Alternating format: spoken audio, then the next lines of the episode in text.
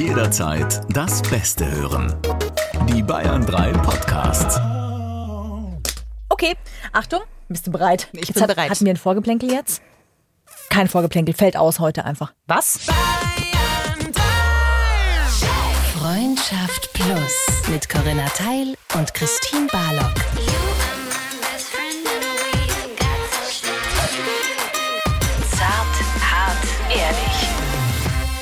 Hallo Und herzlich willkommen zu Freundschaft. Plus. da ist sie wieder, sie hat mir so gefehlt. Wird Corinna. immer schlimmer. Weißt du, was ganz anders ist heute? Nein. Und ich habe das erste Mal im Leben, ich weiß nicht, wie es bei euch ist, aber ich bin schon sehr lange nicht mehr in einer Schulbank gesessen und hatte das Gefühl, ich sitze in der Schule, weil normalerweise müsst ihr wissen, sitzt Christine mir gegenüber. Hm. Heute aber sitzt sie direkt neben mir. Weißt du, was ich sofort den Impuls habe, alles abzudecken, damit du nicht anschauen kannst? Du wärst so eine in Mathe gewesen und ich bin ganz schlimm. Ich möchte dazu sagen, Ja. dass ich nicht durch die Schule gekommen wäre, wenn ich nicht in Bio, Physik, Chemie, Mathe und Rechnungswesen abgeschrieben hätte. Wie lange kann man das zurück? Gar das nicht. Ist eine Frage, die wir heute tatsächlich mal stellen können. Oh ja, stimmt. Es ist, ich bin ein bisschen nervös. Ich hatte vor ein paar Wochen meine erste Polizeikontrolle. Das und ich glaube, sehr süß. Wie alt bist du jetzt? 36. Und ich war extrem nervös. Die haben alles kontrolliert. Ich habe von selber gesagt, soll ich mich quasi ausziehen? Ich blas überall rein. Da hat er sehr lachen müssen.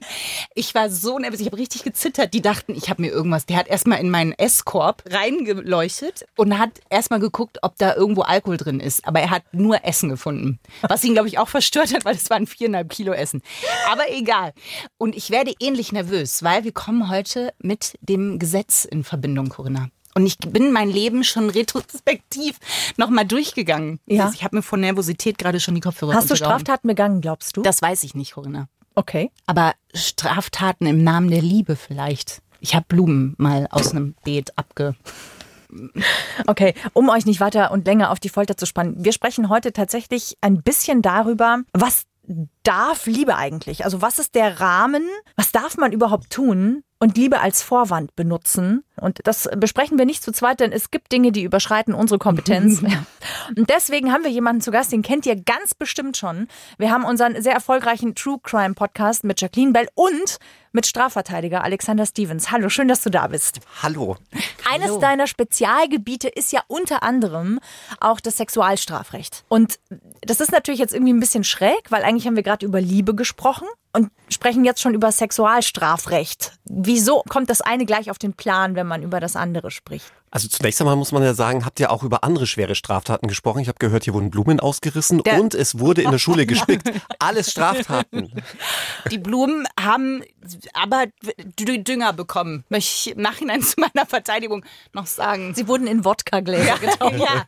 Wir wollen das jetzt schon wissen, jetzt mal im Ernst. Was ist denn, wenn ich Blumen aus fremden Gärten reiße, um jemandem eine Freude zu machen? Was würde ich da für eine Strafe kriegen? Diebstahl, es könnte sogar ein besonders schwerer Fall des Diebstahls sein, wenn das Ganze umgrenzt ist. Dann äh, wäre es sogar noch schlimmer. Oh Gott. Und abschreiben kann auch eine Straftat sein. Es kann nämlich Betrug sein, auch im strafrechtlichen Sinne.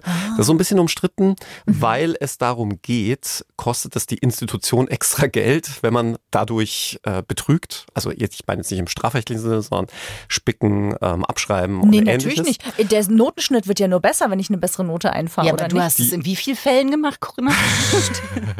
Da, wo Zahlen vorkommen. Nur da. Aber ich, ich kann euch zumindest sagen, es ist definitiv verjährt. Wenn das schon so lange zurückliegt. Das dann. hat er uns gerade alt genannt. Corinna. Ich wollte gerade sagen. Ja, Aber die Schulbank dürfte ja schon ein paar Jährchen her sein. Also Nein. ohne euch zu alt machen zu wollen. aber Alex, wie darf man sich das eigentlich vorstellen, wenn du sagst, du hast dich jetzt auf Sexualstrafrecht unter anderem auch spezialisiert. Was kommen denn da so für Fälle auf deinen Tisch?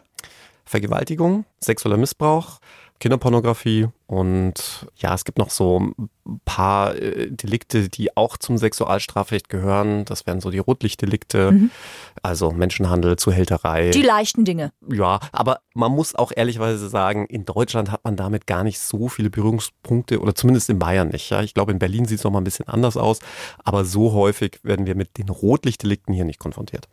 Es ist ja tatsächlich ein sehr schweres Gebiet. Das Erste, was bei mir da aufkommt, ist tatsächlich, wie trennst du das von deinem Privatleben? Oh, ja, schwierig. Äh, Also gerade weil im Sexualstrafrecht, jetzt mal von diesen Pornografiedelikten abgesehen, du ja ganz selten irgendwelche Sachbeweise hast. In den meisten Fällen, unsere Podcasthörer von True Crime Podcast wissen das dann auch, steht tatsächlich Aussage gegen Aussage. Und dann stellt sich natürlich immer die Frage, wem glaubt man? Dem mutmaßlichen Opfer oder dem mutmaßlichen Täter? Und das nimmt man schon mit nach Hause. Kannst du dir im Vorhinein, weil ich bin rechtlich gesehen, außer dass ich Suits alle Staffeln gesehen habe, dann bist du ähm, schon eigentlich, eigentlich prädestiniert ja, und fertig fürs Führerschein. ja. Brauchst eigentlich Eigentlich- gar kein Examen mehr. Absolut.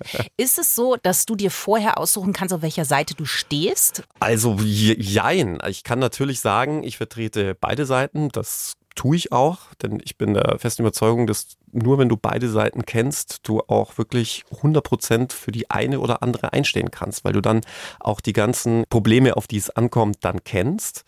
Gleichzeitig nein, weil sich ja der oder diejenige an dich wendet, die jetzt das Problem hat. Also es ist jetzt nicht so, dass beide zu einem kommen und du sagst, okay, du machst das Rennen, ja, sondern das kommt auch im Übrigen vor und das ist ein ganz großes Problem. Du kannst nämlich dann nicht mehr weg.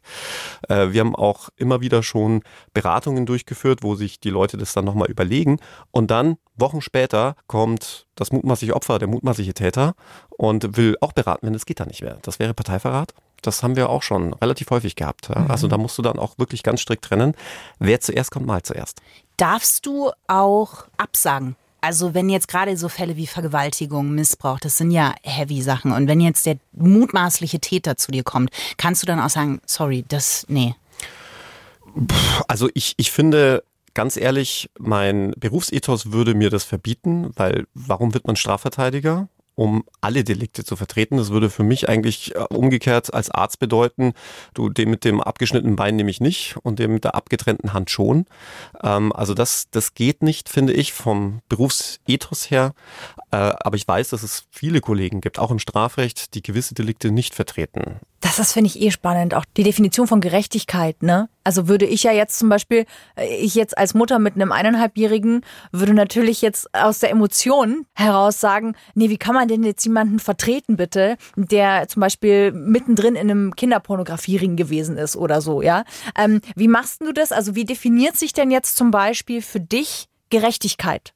Oh, jetzt ist es sehr philosophisch, sehr rechtsphilosophisch. Ja, aber es kommt mir halt so Ja. direkt jetzt in den Sinn, ne, wenn du sagst, du würdest ja das, was du gelernt hast, quasi verleumden, wenn du nur den einen nimmst und den anderen aber zum Beispiel nicht.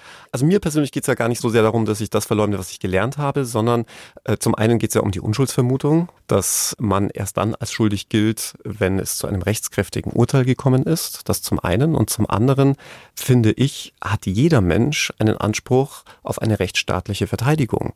Denn sonst wären wir in Ländern, ähm, bei denen das nicht, nicht so garantiert ist.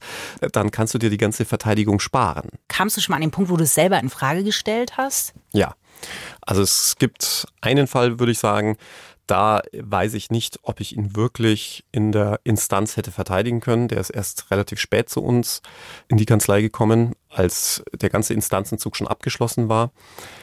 Da ging es um den Doppelmord an zwei jungen Kindern und das war dann so ein Punkt, wo ich sage, da ist man dann privat auch zu emotionalisiert. Also bei mir. Das hätte vermutlich ein Kollege machen müssen. Da, da bin ich dann schon an meine Grenzen gestoßen. Ja, das glaube ich dir, weil das stelle ich mir genau eben so schwierig vor, wenn man emotionalisiert ist durch den Fall, den man dann eben in den Details ja kennt, wie man dann es schaffen kann, das nicht zu verweben. Also wie machst du das? Hast du jetzt mal ganz im Ernst, wie machst du das? Also trinkst du oder machst du Meditation? Viele Möglichkeiten gibt es nicht dazwischen. Drogen gäbe es noch. das sagt man ja den Strafverteidigern immer nach, dass sie alle Echt? koksen. Ah ja, ah, das wusste ich gar nicht. Aber ich habe tatsächlich noch nie Drogen genommen. Ähm, nein, ich glaube, es geht ja allen Juristen so. Wir werden ja auch nicht auf, auf solche Fälle wirklich vorbereitet. Mhm. Gerade im Sexualstrafrecht muss man sich mal vorstellen, um auch hier wieder den Vergleich zur Medizin zu bemühen. Im gesamten Jurastudium wird kein Sexualstrafrecht unterrichtet. So Krass. getreu dem Motto, ah ja, bei uns in Bayern gibt's sowas nicht, gell? Und das wäre ungefähr so, als würde man im Medizinstudium keine Leichen sehen, weil man das den Studenten ersparen möchte. Damit geht's schon los. Und die nächste Problematik ist natürlich auch, wie kommt man mit solchen Fällen dann klar? Also ich meine, der Großteil des Studiums ist ja nicht auf das Strafrecht ausgelegt. Das nimmt ja nur einen kleinen Teil des Studiums ein. Es gibt ja noch ganz viele andere Rechtsgebiete. Ja. Und dann wirst du ins kalte Wasser geworfen und bist plötzlich Strafrichter, Staatsanwalt oder Strafverteidiger. Und irgendwann bist du dann auch mit wirklich schweren Fällen konfrontiert. Als Anwalt noch eher als in der Justiz, weil du als Richter natürlich nicht irgendwie am Landgericht anfängst und mhm. als Staatsanwalt auch nicht in der Kapitalabteilung, also sprich für Morddelikte. Aber als Anwalt kann dir das passieren. Und ich war gerade mal zwei Monate Anwalt und hatte schon einen Ehrenmord zu bearbeiten. Ach, also da wirst du ins kalte Wasser geworfen. Ja. Ist es gut oder manchmal ist ja so, man muss reinspringen? Oder würdest du dich zum Beispiel auch für sowas wie Supervision einsetzen? Also das ist irgendwie gerade für Leute in den ersten fünf Berufsjahren, dass es einfach eine psychologische Hintergrundbetreuung gäbe, auf die man zurückgreifen kann, wenn man sagt, Leute, ich habe hier gerade einen Fall, das überfordert mich. Also ob es gleich der psychologischen Betreuung bedarf bei den Juristen, ähm, glaube ich jetzt nicht, weil man muss die Kirche im Dorf lassen. Wir sind ja nicht die Rettungskräfte, wir sind nicht die Polizei, die dann wirklich vor Ort am Einsatz sind, sondern wir lesen alles in den Akten nach und irgendwann kommt es dann zu einer Verhandlung und dann hat man die Leute bei Kapitaldelikten vor sich und ansonsten ähm, muss man mit Tätern und Opfern und Zeugen umgehen können. Aber es hat, um auf die Frage zurückzukommen, seine Vor- und Nachteile, wenn du als Berufsanfänger mit auch, ich sage jetzt mal, schwierigen Fällen konfrontiert wirst. Viele Mandanten sagen, nee, ich möchte lieber einen erfahrenen Juristen, denn allein das, was man in den Büchern gelernt hat, heißt nicht, dass sich das dann auch eins zu eins umsetzen lässt. Mhm. Vieles ist ja auch wirklich von der Praxis und von der Erfahrung abhängig. Das ist, ja, glaube ich, in jedem Beruf so. Andere Mandanten sagen wieder, nee, so ein Berufsanfänger, der ist besonders bissig, der fuchst sich da richtig rein, der nimmt dann auch noch Überstunden, um mhm. diesen Fall zu mhm. gewinnen, sage ich jetzt mal, ja. Vielleicht kennt man das ja auch so ein bisschen von Suits, ne? Ja, also, ja. und äh, von dem her ist es vielleicht auch die Mischung. In meinem Fall war es so, dass der Anwalt, für den ich damals gearbeitet habe, ähm, schon relativ betagt war und kurz vorm Aufhören war und selber eigentlich gar keinen Bock mehr auf den Fall hatte. Und ich fand das natürlich mega spannend. Mhm. Was, Mord? Ich da dachte ich, da bin ich erst zehn Jahre später, werde ich damit konfrontiert. Und gleich irgendwie nach zwei Monaten schon so ein krassen Fall bearbeiten zu dürfen, fand ich schon spannend. Was also eher der, der sich äh, suitsmäßig richtig reinkniet. Ja, hätte Wie ich heißt schon der? gesagt. Mike. Mike und Harvey. Ich wäre aber lieber Harvey, der sieht besser aus. Ja, jetzt Mike. bist du. Weiß ich gar nicht. Ich finde, Mike wird enorm attraktiv durch seine Art, der dann mit Megan Markle Oh, oh ich wollte es gerade sagen, weil er mit Hallo. Megan äh, Übrigens eine der darf. besten Sexszenen, finde ich, in der Bibliothek. Alle, Ja. die es nicht gesehen haben, viel Spaß. Welche Staffel ist das? Können wir da gleich Erste. hinspringen? Nee, zweite. Ich glaube auch, es war die, zweite. Ich glaube auch der Grund überhaupt, warum sich Harry für Megan interessiert hat. Ne? Ah, ja, auch ich habe mich für Megan interessiert. Nee, ich fand die schon bei ihrem ersten Auftritt toll. Ja, egal, wir schweifen ein bisschen ab. Aber wir waren bei den ähm, Sexualdelikten. Ja. Was ist denn aus deiner Erfahrung raus der häufigste Grund, warum Menschen einen Sexualdelikt begehen? Was steckt da dahinter? Also ich habe hier eine krasse Statistik. Ich würde die gerne mal kurz, äh, ich habe das gelesen und dachte mir, hoppala. Und zwar ist es so, ähm, das BKA, ich weiß nicht, ob es aktuellere Zahlen gibt, die Zahlen sind von 2018. 122 Frauen werden in einem einzigen Jahr, das war 2018 so, von ihrem Partner beziehungsweise von ihrem Ex-Partner getötet. Das ist nicht wenig. Also wenn man das jetzt mal ein bisschen aufdröselt, dann klingt es ein bisschen anders, wenn man sagt, dass quasi fast die Hälfte der Frauen, die stirbt, von einem Menschen getötet wird, der eigentlich vorgibt, sie zu lieben, also Partner oder Ehemann, bedeutet ein Opfer jeden dritten Tag. Ja, aber wenn du es in Relation zu den Gesamtstraftaten nimmst, nämlich sechs Millionen pro Jahr, ist es eine verschwindend geringe Zahl und deswegen ist das Sicherheitsgefühl in Deutschland grundsätzlich, glaube ich, ganz gut. Ja, trotzdem ist es viel, finde ich. Also ich finde, wenn man das jetzt mal so aufdröselt, es kommt immer darauf an, mit was man es vergleicht. Also klar ist die Kinderarmut in Deutschland keine Kinderarmut, wenn ich natürlich in andere afrikanische Länder gucke. Trotzdem gibt es eine Kinderarmut. Also die Frage, die ich nur stellen will, ist, warum passiert sowas überhaupt? Also ich meine, so gesehen kann man natürlich sagen, jedes Tötungsdelikt ist eines zu viel, aber im Vergleich zu anderen Ländern, allein in England oder UK, also Großbritannien, die deutlich weniger Einwohner haben, ein Drittel weniger Einwohner, aber doppelt so viele Tötungsdelikte, sieht man schon, da braucht man gar nicht weit über den Tellerrand blicken, um ganz andere Zahlen zu haben. Also in Deutschland kann man schon sagen, ist man einigermaßen sicher. Dass so viele Tötungsdelikte innerhalb von Beziehungen passieren, liegt in der Natur der Sache. Und zwar schon seit es wahrscheinlich Tötungsdelikte gibt, denn die meisten Tötungsdelikte werden vom eigenen Partner oder der eigenen Partnerin begangen. Klar, es sind deutlich mehr Männer, die Tötungsdelikte begehen, überhaupt die Delikte begehen. Also da kann ich leider keine Lanze für meine, für meine Geschlechtsgenossen brechen. Aber es gibt auch durchaus Frauen, die töten. Und da gibt es auch wieder ganz interessante Statistiken. Wenn ich euch jetzt zum Beispiel fragen würde, ja, was glaubt ihr, wie töten denn Frauen? Gift. Ja, würde ich auch sagen. Sagt, sagt jeder und jede, ist falsch. Fast alle Frauen töten mit dem Messer. Ja, also statistisch gesehen weit über 80 Prozent aller Tötungsdelikte, die von Frauen begangen werden, werden mit Messer begangen, wohingegen die Männer, ja, denen ist jedes Mittel recht. Ja, wahrscheinlich, weil das meistens in der Küche passiert. um mal einen klischeehaften Gag an dieser Stelle rauszuhauen. Ja, und wenn du so einen Fall zum Beispiel auf dem Tisch liegen hast, sind es dann Menschen, wo du sagst, ja, ganz klar, der müsste einen Anger-Management-Kurs besuchen, ne? der hat eine Wut in sich, der hat keine Regulation oder der ist impulsiv. Oder sind es so Leute, wo du sagst, krass, voll der ruhige Typ, hätte ich niemals gedacht, dass der ausrastet und irgendwie äh, eigentlich seiner Frau äh, das Leben nimmt? Die meisten Fälle, bei denen es um Tötungsdelikte bei mir jetzt ging, waren keine geplanten Tötungsdelikte. Das ist wirklich aus dem Moment heraus passiert, in Millisekunden. Mhm. Und du merkst dann auch, äh, wie, ich finde, an der Reaktion im Publikum im Gerichtssaal, wenn dann das erste Mal der mutmaßliche Täter vorgeführt wird und Platz nimmt, dass in, ich würde jetzt sagen, 98 Prozent der Fälle sagen, was, der soll diese Tat begangen haben? Das gibt's auch gar nicht. Aha. Ja, weil man, das sieht man den Menschen natürlich auch nicht an. Aber ähm, ganz oft ist es, wie ich es gerade gesagt habe, dass das in Millisekunden passiert, kein blutrünstig geplanter Mord ist, um irgendwie ans Geld zu kommen. Klar, gibt's auch. Aber oft aus so einer Kurzschlussreaktion heraus. Kann man das beobachten aus deiner eigenen Beobachtung jetzt von allen Fällen, die du in diese Richtung schon hattest? Wenn die in den Gerichtssaal kommen, ist es dann ein Bereuen? In den meisten Fällen? Oder ist es häufiger, dass sie dann sagen, ja, das war so, aber die hat mich schon seit 30 Jahren eigentlich genervt? Äh, das ist eine super Frage, denn bei Tötungsdelikten und bei Sexualdelikten hast du eigentlich die geringste Geständnisquote. Denn das steht gesellschaftlich, sittlich auf unterster Stufe. Jemanden zu töten und zu vergewaltigen oder Kinder zu missbrauchen. Und da ist dir in erster Linie oder vielleicht in zweiter Linie sogar egal, was bei Gericht rauskommt, sondern du willst nach außen hin nicht deine Freunde, deine Familie, dein Umfeld verlieren. Und das passiert bei solchen Delikten. Und deswegen hast du auch als Anwalt, das ist auch eine Frage, die mir ganz häufig gestellt wird, ja sag mal, was erzählen dir die Leute so? Mhm. Aber in dem Fall ist es ganz häufig so, dass sie dir nicht erzählen, wie es wirklich war. Also wirklich minutiös darlegen, was genau passiert ist, sondern du genauso da im Dunkeln tappst wie die Staatsanwaltschaft auch und am Ende des Gerichts auch. Und die volle Wahrheit, würde ich behaupten, gerade bei den Sexualdelikten, aber auch bei den Tötungsdelikten, niemals aufgeklärt wird. Ist da Scham mit dabei? Auch natürlich, also gerade bei den Sexualdelikten. Da ist auch wiederum interessant, im Gefängnis gibt es wiederum eine andere Hierarchie. Wenn du da zu den Mördern und Totschlägern gehörst, bist du ganz oben in der Kaste, ja, wirst wirklich regelrecht bewundert. Wenn du da aber zu den Sexualstraftätern gehörst, bist du ganz unten, hat man sicherlich auch schon öfters gehört, aber gerade wenn es auch um Kinder geht, Vergewaltigung, da musst du um dein eigenes Leben fürchten. Und die haben auch eigene Abteilungen, getrennt von den anderen Häftlingen. Mhm. Ich habe um, äh, sorry, wenn ich jetzt wahrscheinlich mache ich jetzt gerade einen U-Turn, ne? Aber je mehr wir darüber sprechen, und es ist ja wirklich so, der Bayern 3 True Crime Podcast ist ja wahnsinnig erfolgreich. Und es ist ja aber auch tatsächlich in Deutschland ein Trend. Kannst du dir erklären, und es ist, glaube ich, weltweit ist Deutschland das Land, wo True Crime einfach wirklich, die schießen wie Pilze aus dem Boden und die Leute können gar nicht genug davon bekommen. Zwei Fragen dazu. Kannst du erklären, dir selber vielleicht, warum das gerade bei uns so ist? Und wie du das selber findest, dass da jetzt plötzlich so ein extremes Schlaglicht drauf ist. Also viele Fälle werden ja nochmal komplett neu aufgerollt und ja auch verschieden interpretiert. Weil manche Fälle, wenn man viel True Crime Podcasts hört. Christine zum Beispiel. okay. Ähm, werden ja von ganz verschiedenen Leuten aufgerollt und manchmal hat man das Gefühl, ach, das soll jetzt der gleiche Fall sein. Das ist interessant. So.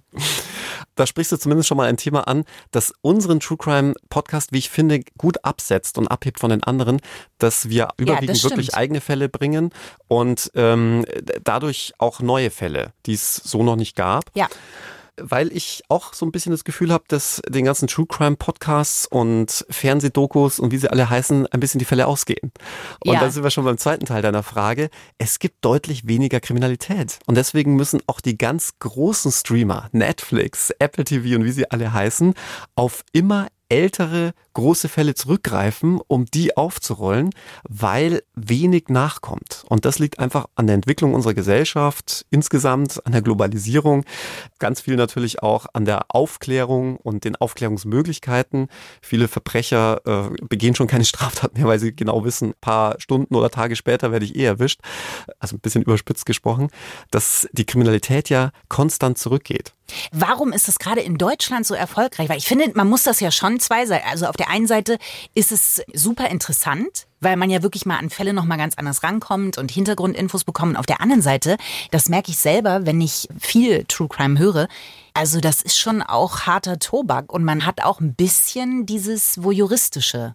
Absolut. Also der, der Blick in fremde Schlafzimmer, in das Privatleben anderer, das ist natürlich ein großer Faktor, aber auch zu wissen, man ist in seinen geschützten eigenen vier Wänden im Bett liegend, hier kann mir nichts passieren und dann so ein bisschen rein zu sneaken und zu gucken, oh, was passiert da? Oh, das ist ja schlimm, was da passiert ist. Das ist, wie du richtig sagst, ein Stück weit Voyeurismus. Ähm, das ist die innere Neugier, gleichzeitig auch dieses, oh, puh, gut, dass es mir nicht passiert ist. Ja, weil man sich dann selbst wieder ein bisschen gut fühlt. Und bei True Crime kommt einfach auch noch dieser, dieser Gruselfaktor hinzu. Ich glaube, das ist genau in dem Wort eigentlich schon drin. Das ist True Crime. Das sind echte menschliche Abgründe, in die ich da blicken darf. Ähm, und die sind wirklich so passiert. Und ich glaube, das ist vor allem auch mit der Reiz an der ganzen Sache. Dass Interessant ist. ist ja auch, dass fast 80 Prozent der Hörer weiblich sind. Hm? Ja, ja Gut, das liegt aber wahrscheinlich auch an der Zielgruppe und an der Art, das zu konsumieren. Also ich glaube, es liegt auch am Medium Podcast, kann ich mir vorstellen. Aber findet ihr das nicht spannend, dass etwa 80 Prozent aller Straftaten von Männern begangen werden, aber die, die es konsumieren, also sich anhören wollen, genau umgekehrt 80 Prozent sind? Absolut. warte, um ihn warte noch, zu gehen. warte noch 20 Jahre, dann dreht sich der Spieß um. Wir lernen von euch. Nein, Quatsch. Eine Frage habe ich noch dazu. Erhöht das den Druck eigentlich auf deinen Berufsstand? Weil man plötzlich Fälle nachhören kann? Also gab es auch schon Fälle, die du vielleicht selber gehört hast, wo du dachtest, da hat der einen Fehler gemacht. Das hätte doch, das hätte doch anders verteidigt werden müssen. Na, gibt es nicht, auch kenne ich jetzt von Suits, dass du halt unterschiedlich die Sachen auslegen kannst. Also du kannst ja anhand des Rechts kannst du sagen, okay, wir gehen diesen Weg oder wir gehen diesen Weg, oder? Klar, kennt man ja zwei Juristen, drei Meinungen, Ja. daran hat sich nichts geändert. Ja, also wenn es um Fälle geht, die man selbst bearbeitet und dann Kollegen hört oder auch Journalisten hört, die über den Fall sprechen, dann kommt es schon auch vor, dass man sich ärgert und sagt, naja, was erzählt er denn da? Ja, also du musst schon dabei gewesen sein, finde ich, um wirklich den Fall ausleuchten zu können. Und auch da, ohne jetzt da irgendwie Werbung machen zu wollen, da finde ich auch bei unserem Bayern 3 True Crime Podcast das so toll, dass einfach du Fälle hast, die du wirklich von Anfang bis Ende betreut hast und ich versuche natürlich auch einigermaßen objektiv zu bleiben, soweit es als Strafverteidiger geht. Natürlich ist es mal eine, eine Seite, die man da äh, behandelt, aber wenn ein Fall abgeschlossen ist und ich muss auch sagen, versuche ich zu Beginn des Falls einen Fall immer so zu lesen, wie ihn der Staatsanwalt auch lesen würde. Also sehr neutral weil du auch nur so dem Mandanten helfen kannst. Und jetzt auf dem Podcast wieder gesprochen, finde ich das einfach doch objektiver, wenn du den ganzen Fall als solchen kennst, als wenn du dir jetzt da nur irgendwelche Stücke rauspickst, weil du sie irgendwie in den Medien gehört hast oder weil du dir im Nachhinein von jemandem was erzählen lässt. Ja. Und ich finde es aber auch spannend, das finde ich wirklich bewundernswert, möglichst unvoreingenommen an sowas ranzugehen. Also mein Vater wollte immer, dass ich Jura studiere. Das wäre für mich allein schon wegen der Auswendiglernerei nichts geworden, also auswendig. Aber sich diese Sprache so anzueignen, sich an alles zu erinnern, plus diese Art an die Sachen ranzugehen, da bin ich nicht frei genug von der, von der Emotion einfach. Ich bewundere das wirklich. Ich könnte das nicht. Ich bin froh, dass es Menschen gibt, die das so krass trennen können. Also ich werde hier ganz rot. Also ich Nee, ernsthaft. ganz, ganz ehrlich, äh, finde ich jetzt keine große Kunst, äh, weil, weil genau das wird dir ja beigebracht, dass du möglichst objektiv an so einen Fall rangehst. Ja, aber es musst du ja auch wollen. Ich weiß gar nicht, ob ich das wollen würde. Ich meine das wirklich ernst. Also ich finde auch, ne, es steht ja ganz oft Opferschutz, Täterschutz, steht ja ganz oft gegeneinander gestellt. Ich weiß auch nicht, ob ich es in Ordnung finde, dass jemand, der sexuellen Missbrauch begangen hat, an mehreren Kindern eine Bewährungsstrafe von eineinhalb Jahren bekommt. Ich kenne persönlich so einen Fall, wo, wo ich mir denke, warum ist das Strafmaß so gering? Also wenn ich das mit einem Bankraub zum Beispiel vergleiche, und das ist das, ne, für mich ist es total schwer, das zu trennen und das so zu sehen. Ich könnte das nicht. Und ich bin natürlich total dankbar, dass es Menschen gibt, die sagen, nee, das ist das Gesetz. Trotzdem frage ich mich, ja gut, aber können wir das denn nicht verändern? Tut man ja. Also es hat sich ja da viel getan. Nicht unbedingt auch immer zum Positiven, muss man auch an der Stelle sagen. Jetzt hat man das Strafmaß nochmal krass nach oben geschraubt. Und das führt jetzt aktuell, und ich bin mir deswegen auch relativ sicher, dass man da nochmal ähm, ansetzen wird und das nochmal ändern wird. Ich glaube, es gibt auch kein Gesetz, kein Strafgesetz, das in den letzten Jahren so oft verändert wurde, wie die Paragraphen, die sich an die oder gegen die sexuelle Selbstbestimmung richten. Um dein Beispiel aufzugreifen mit dem sexuellen Missbrauch von Kindern, hat man ja gesagt, auf die Forderung der Bildzeitung hin, das darf kein Vergehen sein, das muss immer ein Verbrechen sein. Und da hat man sich dann an dieser Wortwahl so festgebissen. Am Strafmaß selbst hat es wenig geändert, denn der Unterschied ist einfach nur der, dass beim Verbrechen die Mindeststrafe ein Jahr ist, bis nach oben irgendwie, ob es begrenzt ist oder nicht, je nachdem. Und beim Vergehen dieses Mindestmaß nicht gibt. Da könnte man auch bei drei Monaten zum Beispiel anfangen. Und das führt aber jetzt dazu, dass man zum Beispiel ein Verfahren gar nicht mehr einstellen kann, wegen, ich sage jetzt mal, umgangssprachlich Geringfügigkeit. Jetzt wirst du vielleicht sagen, ja, aber beim sexuellen Missbrauch gibt es keine Geringfügigkeit. Doch, gibt's auch. Das gibt's bei jedem Delikt. Und ich kann ein Beispiel bringen ähm, zum Thema Kinderpornografie.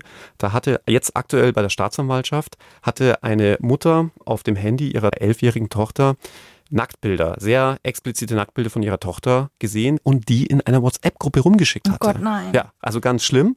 Die Mutter hat sofort reagiert. Sie war Elternbeirätin und hat den anderen Elternbeiräten, anderen Müttern diese Bilder weitergeleitet und gesagt, schaut mal, was meine Tochter hier gemacht hat. Ja, ihr müsst echt auf eure Kinder aufpassen. Ganz schlimm. Ich habe jetzt meiner Tochter das Handy weggenommen. Ja. Outcome von der Sache war, eine der anderen Mütter hat diese Mutter angezeigt wegen Verbreitung Ja. kinderpornografischer Schriften. Verstehe. Und die Staatsanwaltschaft kann jetzt nicht anders. Vor einem Jahr hätte man gesagt, das ist doch klar, es ist ein Vergehen, die wollte doch jetzt hier nicht irgendwie Kinderpornografie ver verbreiten, die will Leuten warnen, ja. Das können wir gegen Geldauflage einstellen. So 500 Euro bezahlen, also gemeinnützige Einrichtung, damit ihr vor Augen geführt wird, das sollte man halt vielleicht nicht machen, ja. Jetzt ist es ein Jahr Mindestfreiheitsstrafe, sie ist Beamtin, verliert automatisch ihren Job dadurch, weil ab ein Jahr aufwärts geht nicht mehr und ist eigentlich in ihrem Leben ruiniert. Ist natürlich ein sehr besonderer Fall, ja, muss man tatsächlich Hat sagen. man aber immer wieder. Wir haben so viele Fälle in der Kanzlei, wenn es um Kinder- und Jugendpornografie geht, wo es bei der, der Täterseite, und da muss ich sagen in Anführungszeichen, Kinder und Jugendliche trifft, weil die in ihrem jugendlichen Leichtsinn, sie sind halt einfach keine Erwachsenen, sie sind halt einfach noch nicht so weit, geistig, irgendeinen Scheiß rumschicken auf gut Deutsch. Und natürlich hat es auch Auswirkungen auf das Jugendstrafrecht, wenn es plötzlich kein Vergehen mehr ist, sondern ein Verbrechen, was die Strafen angeht. Und das sind schon Fälle, wo der Gesetzgeber einfach nicht hingeguckt hat. Lass uns noch mal zurück zum Ursprungsthema kommen. Also, weil wir ja gesagt haben, ne, ähm, Mord aus Liebe, was, was ist Liebe und in wie lässt sich das irgendwie dehnen im Sinne des Strafrechts? Hast du schon mal einen Mandanten oder eine Mandantin gehabt, wo du sagen würdest, die war ganz klar blind vor Liebe? Jein. Also es war nicht zwischen Mann und Frau, sondern zwischen zwei Geschwistern. Da würde ich sagen, war das so. Da ist es zu einem versuchten Mord gekommen. Das waren zwei Brüder. Da ging es letztlich auch um, ich würde sagen, zurückgewiesene Liebe seitens der Eltern, Bevorzugung des einen, der andere so ein bisschen auf die schiefe Bahn geraten. Und dann sind bei ihm auch mal die Sicherungen durchgebrannt in einem kurzen Moment und der hat seinen Bruder dann niedergestochen. Wie sehr würdest du sagen, hat dein Beruf dein Privatleben verändert? Dein privates Liebesverhältnis? Äh? Also das tatsächlich sehr. Ich hatte es ja ganz zu Beginn der Sendung gesagt, die meisten Sexualdelikte im Bereich Missbrauch, Vergewaltigung beruhen auf der bloßen Aussage des vermeintlichen Opfers. Und mit dieser Aussage muss man arbeiten. Man hat eigentlich keinerlei andere Anknüpfungspunkte, weil selbst wenn es Spuren gibt, diese sich auch mit normalen Geschlechtsverkehr erklären lassen. Ja, klar, wenn jemand grün und blau geschlagen ist, aber in den meisten Fällen hast du solcherlei Spuren nicht. Umgekehrt hast du vielleicht Spermaspuren, Epithelzellen von den Geschlechtsteilen und so, die zwar beweisen, dass es Geschlechtsverkehr gab, aber eben nicht, ob der einvernehmlich war oder nicht. Und dann kommt noch erschwerend hinzu, dass man hier im deutschsprachigen Raum, also Deutschland, Österreich, Schweiz, sehr auf die sogenannte Aussagepsychologie Wert legt, sprich die Aussage analysiert nach gewissen Kriterien. Und eines dieser Kriterien ist zum Beispiel die Detailliertheit. Also wie detailliert kann ein mutmaßliches Opfer die Tat schildern? Und da könnte man umgekehrt als Advocatus Diabolus sofort wieder einwenden, ne Moment mal, wenn du die einvernehmliche Schilderung nimmst und die einer nicht einvernehmlichen Schilderung von Geschlechtsverkehr gegenüberstellst, hast du etwa 95 Prozent Kongruenz, was zum Beispiel den Geschlechtsakt angeht oder wie es zum Geschlechtsverkehr kam und so. Das heißt, so viel kannst du da eigentlich gar nicht analysieren. Und das macht mir tatsächlich Angst, wenn du dir so vor Augen hältst, wie schnell du auch falsch verdächtigt werden kannst. Ja? Ich will damit überhaupt nicht implizieren, dass Menschen, die ähm, Sexualdelikte oder den, den Vorwurf eines Sexualdelikts erheben, äh, alles potenzielle Lügner sind. Aber es kommt tatsächlich häufiger vor bei den Sexualdelikten, dass jemand falsch verdächtigt wird, als bei anderen Delikten wie Diebstahl oder ähm, auch bei Tötungsdelikten oder was weiß ich, ja, wenn du das vergleichst. Und das ist so eine Sache, die habe ich jetzt privat schon so ein Stück weit mitgenommen. Also, dass man so ein bisschen vorsichtiger ist, wenn man sich ähm, zum Beispiel auf, ja, auf ein Date einlässt. Hat es dich entromantisiert, weil du siehst, wo das auch irgendwo enden kann? Ähm, ich würde sagen, entromantisiert bin ich dadurch nicht, aber einfach vorsichtiger. Also ich hatte mal mich dazu hinreißen lassen, in einem Interview zu sagen, ich habe keine One-Night-Stands mehr, genau deswegen aufgrund meines Berufs. Aber ähm, ich würde schon sagen, dass man vielleicht, wenn man tagtäglich mit diesen Delikten konfrontiert wird, etwas vorsichtiger ist. Na, verstehe ich. Es gibt übrigens ganz, ganz große Empfehlung, wirklich eine der fantastischsten Serien, die ich je gesehen habe, The People vs. OJ. Mhm. Auf Netflix recht? ist Mega. mega besetzt. Und ich weiß noch, und ich bin echt niemand, der leicht heult bei, bei so Sachen, ne? Aber jeder weiß, wie es ausgegangen ist. Er ist ja freigesprochen worden dafür. Und wo man sich wirklich, man sitzt da und man kann es nicht fassen, weil es ja eigentlich, also aus meiner Sicht, ne? Offensichtlich ist, dass der das gemacht hat. Kann man Und das wie- kurz erklären für, für alle, die das nicht Das kennen? würde ich ganz vertrauensvoll an dich also nur ganz kurz, worum, worum es inhaltlich geht. Ein ganz bekannter Footballer soll seine damalige äh, Frau, war sie, glaube ich, und Ja. ihren Freund umgebracht haben, brutalst. Und alle Indizien zeugen eigentlich davon, dass er es war. Also Mhm. es gibt da einen blutigen Handschuh, der noch eine große Rolle spielt. Vielleicht darf man so viel Ja. verraten. Es gibt Probleme mit dem Alibi und Er das ist Motiv. doch auch. Genau, er flieht und dann das Motiv, ganz Mhm. klar, ja. Und trotzdem wird er freigesprochen, weil er brillant verteidigt ist, das Ja. muss man auch sagen. Und ich würde aber auch sagen, dass O.J. Simpson, und da trifft ja wieder ganz gut das alte Sprichwort Karma is a Bitch zu, dann viel später für ein, ich will jetzt nicht sagen Bagatelldelikt, aber ein Delikt, das jetzt, ja, ich glaube in Amerika äh, wahrscheinlich tausendfach am Tag passiert. Er hatte jemand mit einer Waffe bedroht, weil er irgendwelche Memorabilia von ihm zurückhaben wollte, irgendeinen ähm, Football. Und dafür hat er dann aber 17 Jahre gekriegt. Also hat man schon gemerkt, er ist dann im Nachgang eigentlich für eine Tat verurteilt worden, für die man ihn ursprünglich nicht verurteilt hatte. Und es war be bewegend und da musste ich wirklich weinen, weil da eben die Verteidigung am Ende vor die Presse treten muss und sagen muss, der ist freigesprochen. Die können es selber nicht fassen und stehen da. Und da habe ich mich auch gefragt, weil die waren ja befreundet. Also die Verteidiger von O.J. Simpson waren Freunde. Dürfte man das eigentlich? Also der eine, und zwar kein geringerer als der Vater von Kim Kardashian. Er war einer der Verteidiger und äh, auch befreundet mit O.J. Simpson. Klar, darf man. Ist immer Als so Richter eine dürfte man halt nicht urteilen, aber als Rechtsanwalt, also als Verteidiger darf man schon, Du, oder? Da rein- kann man nicht von Befangenheit sprechen. oder? Rein theoretisch könntest du auch als Richter urteilen, aber du müsstest dich eigentlich als befangen ablehnen. Mhm. Ja. Was es schon hin und wieder gibt, was, was auch für mich problematisch ist, ist, wenn du als Verteidiger mit Richtern oder Staatsanwälten befreundet bist. Das bleibt natürlich nicht aus, weil du sehr viel mit denen zu tun hast. Ja, und da haben sich auch bei mir sehr viele Freundschaften ergeben. Aber dann mit denen zu verhandeln, versuche ich zu vermeiden, weil du Mhm. dann eigentlich nicht aus deiner Haut raus kannst. Wahnsinnig spannend. Hast du Anatomie eines Skandals gesehen? Ich habe damit angefangen und, und habe dann tatsächlich abgeschaltet, weil ich mir gedacht habe, nee, damit werde ich wirklich tagtäglich konfrontiert. Das ist die Story, die du fast jeden Tag bei uns hast, wenn du, wenn du Sexualstrafrecht machst. Und hab gedacht, nee. Schade. Das Einzige, was ich dann wieder krass fand, wie nah an der Zeit oder, oder am, am Geschehen diese Serie ist, als ich letzte Woche in den Zeitungen las, dass ja ein Parlamentsmitglied des britischen Parlaments wegen Vergewaltigungsverdachts da ermittelt wird. Was da genau ist, weiß ich jetzt nicht, aber man dachte, krass, oder? Also ist wirklich zu empfehlen. Ich weiß nicht, ab welcher Folge hast du aufgehört zu gucken? Zweite oder Ja, so. nein, da ist es noch total, da denkt man, ah ja, klassischer Fall. Aber es ist so sensationell erzählt. Und weißt du warum? Und das finde ich so spannend, weil das, was du sagst, stimmt ja. Beim Sexualstrafdelikt ist es ja so, steht Aussage gegen Aussage. Und das ist genau die Schwierigkeit. Und genau diese Nummer nimmt sich diese Serie genau vor und schildert, warum es so diffizil ist, warum es so schwierig ist für beide Seiten. Und der mutmaßliche Täter hat in diesem Fall auch noch eine Familie, hat selber zwei Kinder, ihm wird Vergewaltigung vorgeworfen, er ist ein hohes Tier eben im britischen Parlament.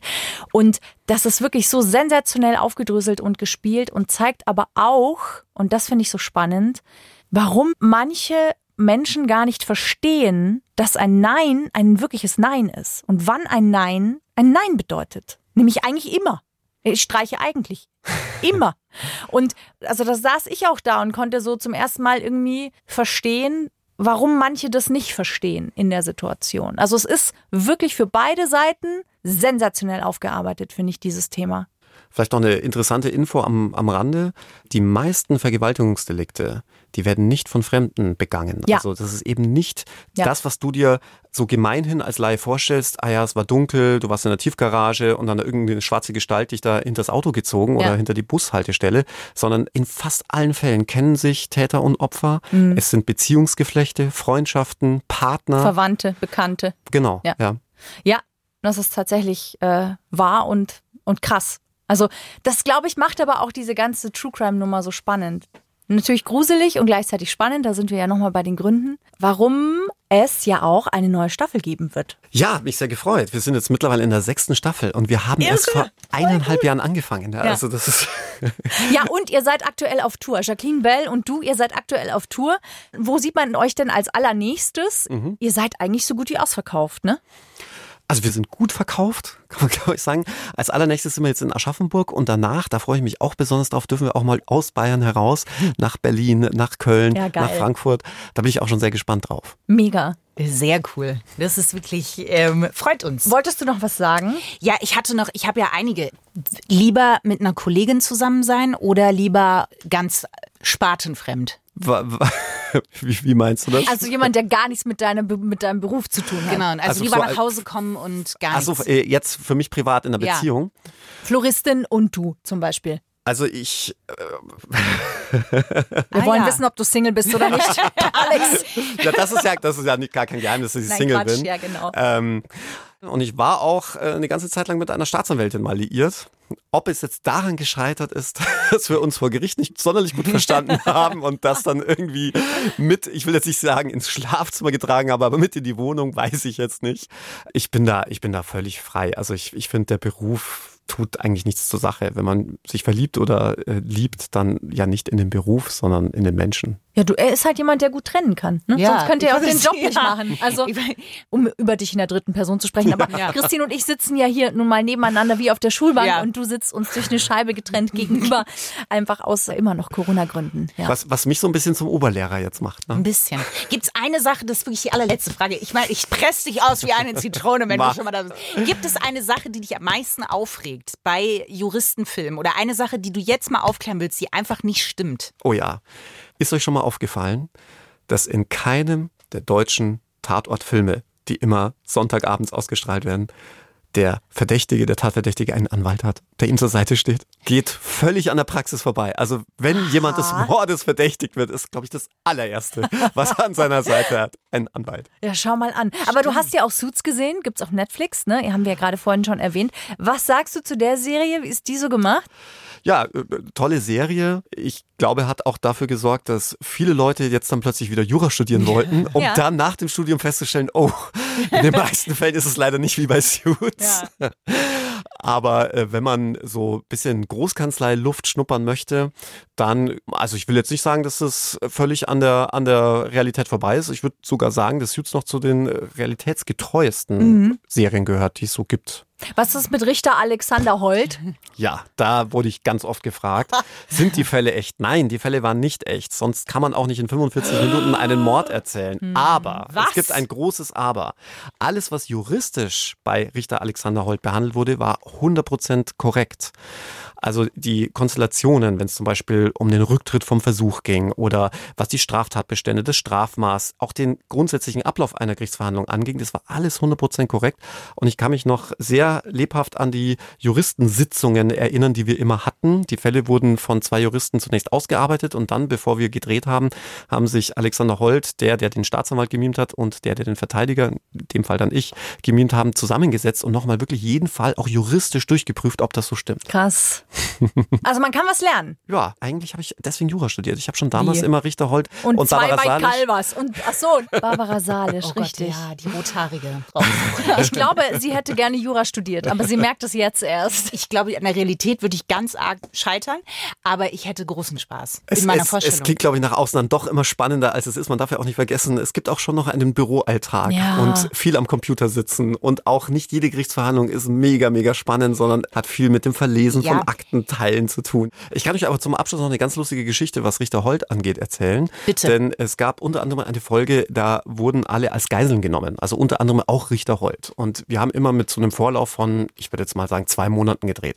Und als diese Sendung mit der Geiselnahme im Gerichtssaal ausgestrahlt wurde, hat tatsächlich eine besorgte Dame bei der Polizei angerufen und gesagt, sie müssen schnell zu Richter Holt in den Gerichtssaal, der wird gerade als Geisel genommen. Das ist sehr süß. Danke dir, Alexander Sehr gerne, hat Stevens. Spaß gemacht. Wir wünschen dir und Jacqueline Bell ganz viel Spaß auf eurer Tour und vor allem weiterhin viel Erfolg auch mit der neuen Staffel True Crime in Bayern 3. Kann Auf ich nur 7, zurückgeben. 8 und 9 und 10. Wie viele Staffeln gab es bei Suits? Okay, mindestens so viele wie bei Suits. Und dann heirate ich eine Prinzessin. Hier sitzt sie. Ja. Warte, sie kann aussehen wie eine Prinzessin, Ja. auch wenn sie keine ist. Pass auf, ich gehe einfach raus und ihr redet weiter. Take a room. Gibt es eigentlich einen Otterwitz, Corinna? Wenn ein Otter ohne Anwalt des Mordes verdächtigt wird, dann schl Otter mm, ihm die Knie. Das ist Er kann der so gut erste höflich lachen. Lacher, den du jemals so ad hoc bekommen hast. Danke, Alex. Vielen Dank. Ich komme aus der Branche. Ich kann einen echten Lacher von einem nicht echten Richtig. unterscheiden. Ich danke dir trotzdem, dass du gelacht hast. Ja, war echt. Richtig. Was? Echt jetzt? Ja. Wobei, ich dachte, du sagst stottert, aber egal. Es ist, Den merke ich mir fürs ja, übernächste genau. Mal dann. Dankeschön. Wow, wow. wow. Hättest du das gedacht? Nein, wow. Ich auch nicht.